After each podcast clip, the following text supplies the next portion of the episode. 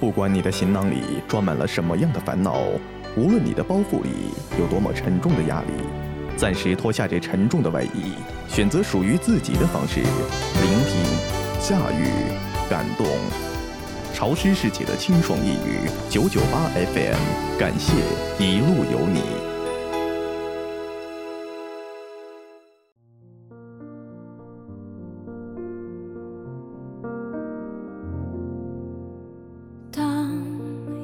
船沉入海底。各位晚间好，我是柠檬。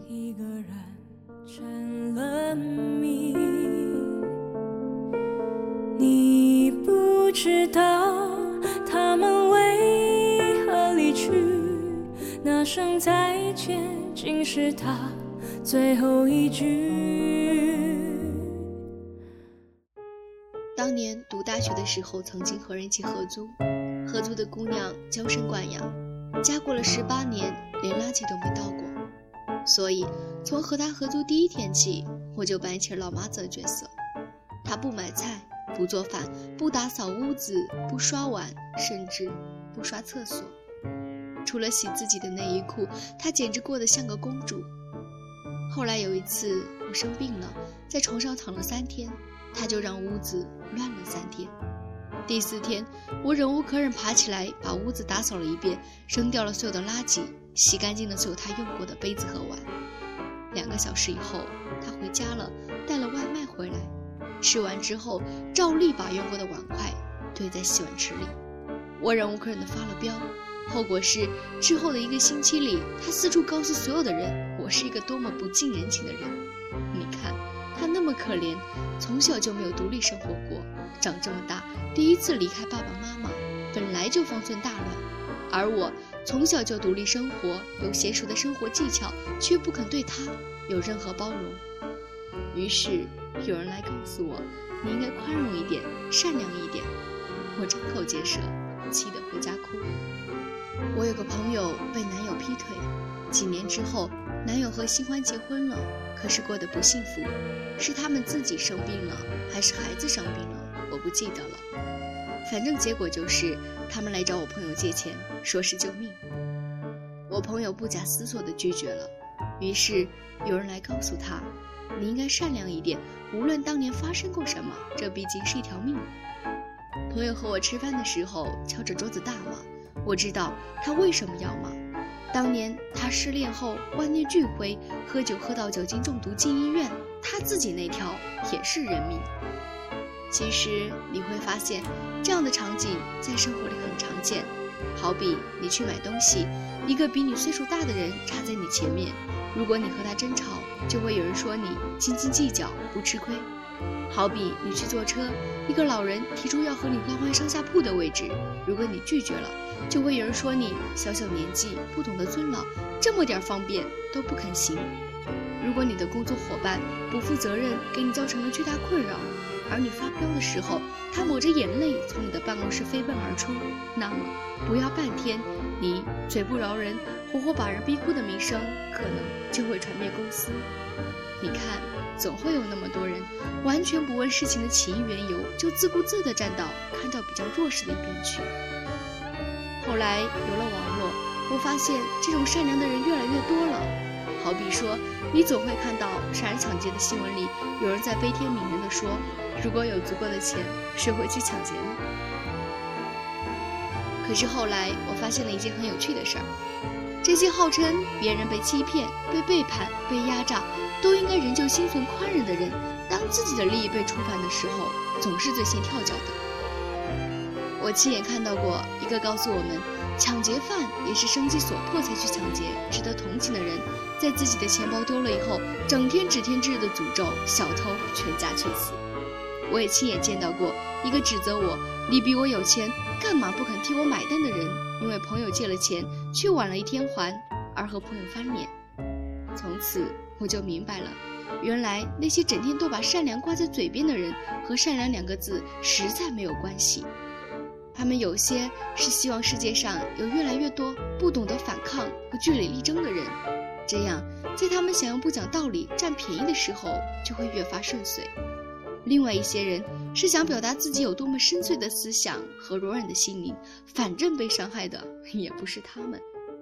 当然，还有另外一些是根本没有独立思考能力的，他们选择善良，只是因为做一个善良的人比做一个讲理的人容易。你看，你只要站在看着比较可怜的那一边就好。就是这样的几种人凑在一起。为了达到各自的目的，他们无所谓事情的真相，无所谓事情的道理，无所谓那个真正的受了委屈或者做出了付出的人是多么的需要体谅和支持。像两个孩子一样无助，答应我别再那么辛苦，好好找个人住。我要的幸福。就是你幸福。你应该善良一点。我为什么要善良一点？所以，在我想通了这个道理以后，就选择不做一个善良的人。我只想做一个讲道理、负责任的人。我在意真相，我在意道理，在一件事情里真正付出努力，并最后被辜负的那个人。我也在一件事情里无辜被伤害，却甚至不能为自己讨个公道的那个人。一件事情，我只想知道他本来的面目。我不想看谁流泪了，谁控诉了，谁在风中颤抖了，或者谁喊叫比较大声。我不想听谁说他是无心之失，听谁说他只是好心办了坏事，或者他只是不懂得。这些都不是他们该得到支持和原谅的理由。无知即恶，蠢即恶，伤害即恶。这世上有些东西起因比结果重要，比如追寻梦想；而有些事情结果永远重要于原因，比如伤害别人。这世上最大的恶，往往以善良的名义四处横行。恶人最大的帮凶，也往往是那些根本无需为自己标榜的善良，做出任何实际付出的善人。而这世上最可笑的事，莫过于善良本身，居然因为善良之名而寸步难行。我说过自己绝不会哭，眼泪还是也藏不住，而沉默背后藏着孤独。未来持续孤独，多铭心刻苦那段走过的路，直到结局后才会明白，你是我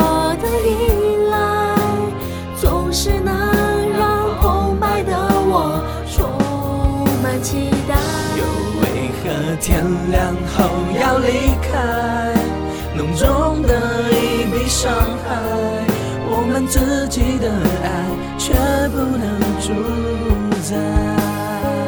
直到结局后才会明白，你是我的依赖，总是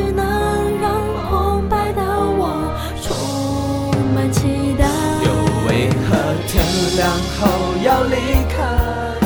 浓重的。伤害我们自己的爱，却不能主宰。原来青春的爱却没有将来。晚安，地球人，Sweet dreams, baby。九九八号网络电台晚安地球人栏目。欢迎各位小朋友留下自己的小故事与我们交流。新浪微博九九八号网络电台官博私信我们。收听平台：喜马拉雅、荔枝 FM、啪啪。如果你对电台事业有兴趣的话，欢迎加入我们。详情可咨询九九八号网络电台招募群：三六二五幺幺七幺二三六二五幺幺七幺二九九八 FM，尝试世界中的清爽一隅。